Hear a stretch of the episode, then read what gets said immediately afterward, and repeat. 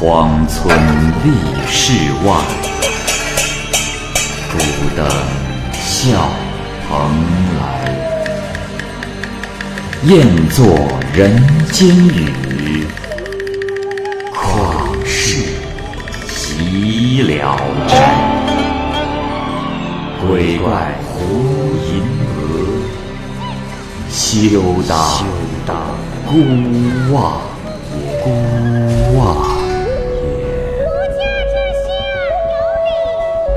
白话《聊斋故事》，《聊斋故事》之青凤，蚂蚁播讲。太原有一家姓耿的，原本是官绅大族，腹地宽阔宏伟。后来家世败落，大部分的房屋都空了，于是就生出了一些诡异的事儿来。大堂的门常常自开自闭，家人们常常在半夜里被吓得喧哗醒来。老主人因此心烦意乱，住到别墅去了。这里只留下了一个老头看门。从此，往日宽阔的大院就显得更加荒破了，时不时的有欢声笑语从院子里传出来。老主人有个侄子叫耿去病，生性豪爽。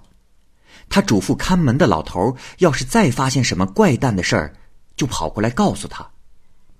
这一晚，老头见楼上有光，就连忙跑去告诉了耿生。耿生想要进去查看有什么异常，老头极力的劝阻，可耿生却不听。耿生对院子的路是十分的熟悉，于是他独自拨开丛生的蒿草，绕进楼里。刚登上楼，还没看到什么奇怪的，可穿过楼过去，就听见了有人悄声说话的声音。耿生就前去偷偷的观察。只见里面点着两根很大的蜡烛，把屋子照得跟白天一样亮。一个老头戴着儒生的帽子，脸朝着南坐；一个老妇人对他面对面坐着，二人均四十多岁。面东坐着一个少年郎，二十岁上下；右边是一个女郎，方龄十五岁左右。桌子上摆满了酒肉，四个人围坐四周，正在谈笑。耿生突然闯了进去，大笑着说：“哈哈哈哈哈！请恕我不请自来。”众人大吃一惊，都起身跑着去躲避，唯独老头呵斥道：“是什么人跑到别人家的私事来？”耿生说：“啊，这本是我家的内室呀。先生站着住，又摆酒自饮，也不邀请主人一下。”这是不是太吝啬了？老头认真的观察了一番，说：“公子是何人？你不是耿家的主人。”耿生说：“啊，老人家有所不知，我乃主人的侄子耿去病。”老头儿向他施礼致敬道：“哦，久仰大名，如泰山北斗啊！”随后，敬请耿生入座。他正要命家人换上一桌新菜，耿生制止了。老头儿就为耿生斟上酒，请他喝酒。耿生说：“既然你我是世交，刚才在座的各位无需回避，还是请出来一起喝酒吧。”老头于是叫道：“孝儿，出来。”片刻，从外边。进来一个少年，老头介绍说：“这就是我的儿子。”少年作揖坐下了，大家便相互介绍自己的身份。老头说：“老朽自我介绍一下，我姓胡，名义军。”耿生素来就很豪放，谈笑风生，笑儿也很潇洒。心怀畅谈之际，不由得相互倾慕敬佩起来。耿生才二十一岁，长孝儿两岁，因此就称他为弟。老头问道：“不知公子是否知道祖上的事？听说你的祖上曾编写过一部《涂山外传，不知公子知否？”耿去病忙回答他说：“知道。” 老头说：“哈哈哈哈我就是涂山氏的后人呐。古帝唐尧以后，家谱的分支我还能记得，但是唐尧以前的就都丢失了。如若公子还知道，请公子为我们再讲述一下吧。”耿生便简单介绍了涂山虎女辅佐大禹治水的功劳。又润色修饰，一直发出奇妙的情思，将胡家祖上的故事讲得十分生动。老头听了后十分欢喜，就对儿子说：“今天有幸听到许多从未听到过的故事，耿公子也不是外人，叫你母亲和青凤一起来听，让他们也了解了解我们祖先的事迹和功业。”笑儿。起身去了内室。片刻，妇人带着女郎一起出来。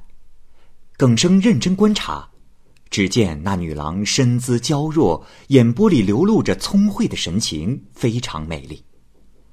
老头指着妇人说：“公子，这是我的老妻。”又指着女郎说：“啊，这是青凤，我的侄女儿，人很聪明。”她能记住所听所见的东西，所以也叫她来听听。耿生谈完了胡家家事的话题，就开始喝酒。他眼光紧盯着女郎，目不转睛。女郎发觉了，害羞的低下了头。耿生又悄悄的在桌子底下将青凤的脚踩了一下。女郎急忙的缩回脚，但脸上却没有露出恼怒的表情。耿生更加的心摇魂飞，不能自持，拍着桌子叫道：“嗯，嗯嗯，老伯，呃，要是能娶到这样的妻子，呃，此此生不换。”妇人见耿生越来越醉，更加的狂放，就与女郎一齐进内室去了。耿生顿时觉得大失所望，就向老头告辞，起身回去了。耿生回到家里，心中依然想着青凤。第二天夜里，他再次前往那里，但觉室内兰草和麝香的芬芳气息还可以闻到。但他等了一夜，毫无动静。回家以后，他和妻子商量，想举家搬到那座府地里住，希望能再见青凤一面。妻子不同意，耿生就自己搬了进去，在楼下读书。到了夜里，他正倚着桌子，忽然闯进一个披头散发的鬼，脸色黑漆漆的，瞪着眼睛看着耿生。耿生笑了笑，用墨汁把自己的脸也涂黑，也气势逼人的与那鬼相对而视。那鬼自讨没趣，便离开了。第二天晚上很晚的时候，耿生刚吹灭蜡烛，想要睡觉。忽然听到楼后有拨门的声音，只听“砰”的一声，门被打开了。他急忙起身查看，发现门半敞着。一会儿又听见细碎的脚步声，一道烛光从屋里射了进来。他认真一看，啊，原来是青凤。青凤骤然的看到耿生，吃惊的倒退了几步，把两扇门关上了。耿生在门外直挺挺的跪着，对青凤说：“小生不怕艰险的在这儿等了很久了，实在是为了你呀。现在幸好没有别人，假如我们能冰释前嫌，那么我死也无憾了。”女郎在屋里远远的说：“你一片眷眷深情，我岂是不知道？但我叔叔。”给闺房定下了严格的规定，我实在不敢听从你的要求。耿生又苦苦的哀求说：“清风，我不奢望同你结为连理，只要开门让我见上一面就足够了。”女郎好像默许了他的请求，打开门将他拉进了屋。耿生十分欢喜，扶着青凤来到楼下，抱起她放在膝上依偎在一起。女郎说：“幸亏我们有前世注定的缘分，要是过了这一夜，再相思也无用了。”耿生忙追问原因，青凤回答说：“叔叔害怕你的狂放，故意装鬼吓你，但你丝毫不为所动。现在。”他已经看好了别处的房子，一家人都在往新居搬运物件，让我一人留守，明天就要出发了。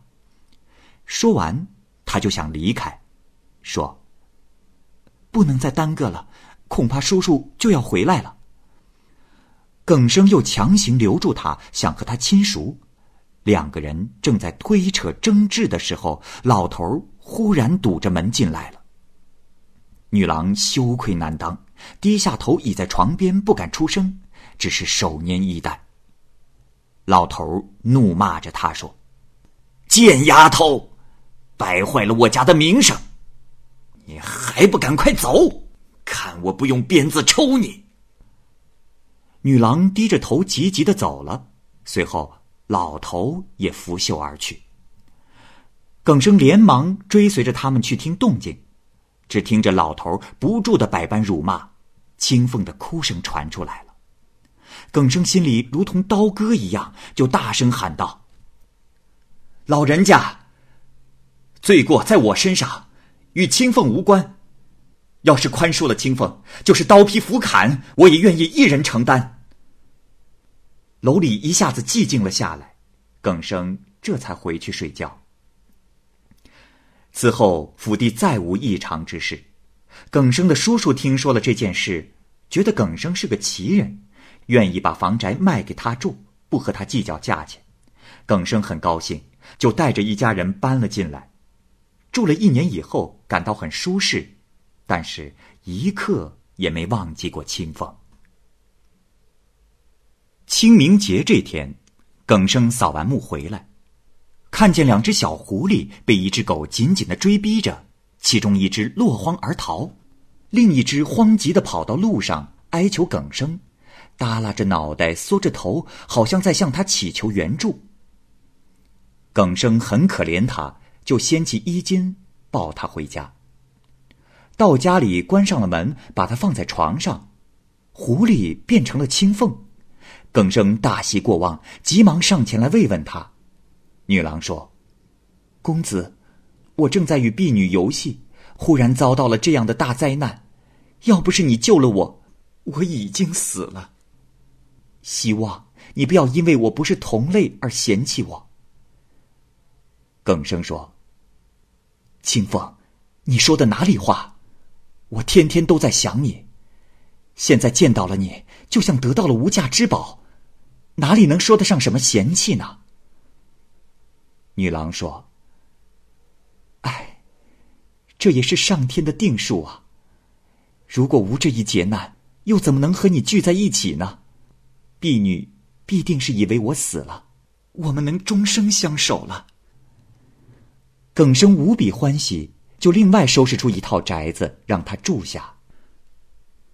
两年后，晚上，耿生正在读书，笑儿忽然闯了进来。耿生放下手中的书卷，惊讶的盘问：“他是从哪里来的？”笑儿趴伏在地上，悲伤的说：“先生，家父忽然遇到飞来横祸，能救他的人非你莫属。他本打算亲自登门恳求，但怕你拒绝，所以让我前来相求。”耿生问：“哦，这到底出了什么事儿？”笑儿说：“耿公子，知道莫三郎这个人吗？”耿生回答说：“莫三郎，啊，他是和我同年登榜的晚辈子侄。”笑儿说：“明天，他将要从这里经过，如果他携带有猎获的狐狸，公子，请救他。”耿生说。当日楼下的那番羞辱，至今我都不曾忘记。其他的事我也不愿意过问了。这件事如果一定要我效威力，非得让青凤出面不可。笑儿流着泪说：“不瞒公子，三年前，青凤妹妹已经死于荒野，也未经殓葬。”耿生听到这样的回答，一甩衣袖，愤慨的说：“哼，既然是这样，我就恨上加恨了。”说完，拿起书卷，高声的吟读起来，不再理笑儿。笑儿起身失声痛哭，捂着脸跑了出去。耿生立即到青凤的住所，告诉了他刚才的事情。青凤听说了之后，脸色大变，说：“公子，你到底救还是不救呢？”耿生笑了笑说：“青凤，放心，肯定是要救的。刚才不立刻的回答。”只是为了报复一下他先前粗暴的干涉而已。青凤于是欢喜起来，说：“公子，我是孤儿，是叔叔把我抚养长大的。先前虽然遭到了他的惩罚，那也只是按照家规，是应该这样的。”耿生说：“这么说也在理，只是心中有些不快，不能忘却。你要是真的死了。”我肯定不救他们。青凤笑着说：“那你真的忍心吗？”次日，莫三郎果然打完猎，路过此地。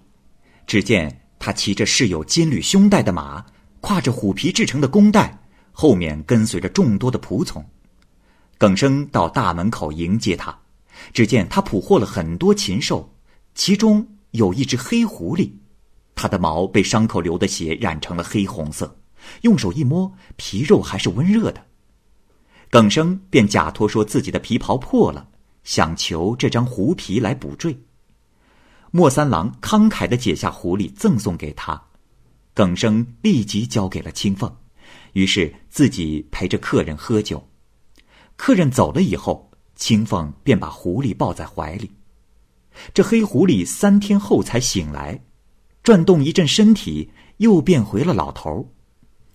老头睁开眼，看到了青凤，以为自己在阴间。青凤于是详细的说明了缘由。老头立即向耿生下拜，面色惭愧的对往日的过失表示歉意。然后他高兴的望着青凤说：“哎，我一直说你不会死，果然呐。”果然如此啊！青凤对耿生说：“公子，如果你心里有我，你能让我们还住之前的楼吗？使我报答叔叔家的恩情。”耿去病同意他的请求，老头惭愧的道谢告别之后就离去了。这天夜里，老头全家果然搬了进来。从此，两家亲如一家，不再有猜忌了。耿生住在书斋里，笑儿时常会过来与他饮酒聚谈。耿生正妻生的儿子渐渐长大后，就让孝儿做孩子的老师。孝儿对孩子循循善诱，很有老师的风范。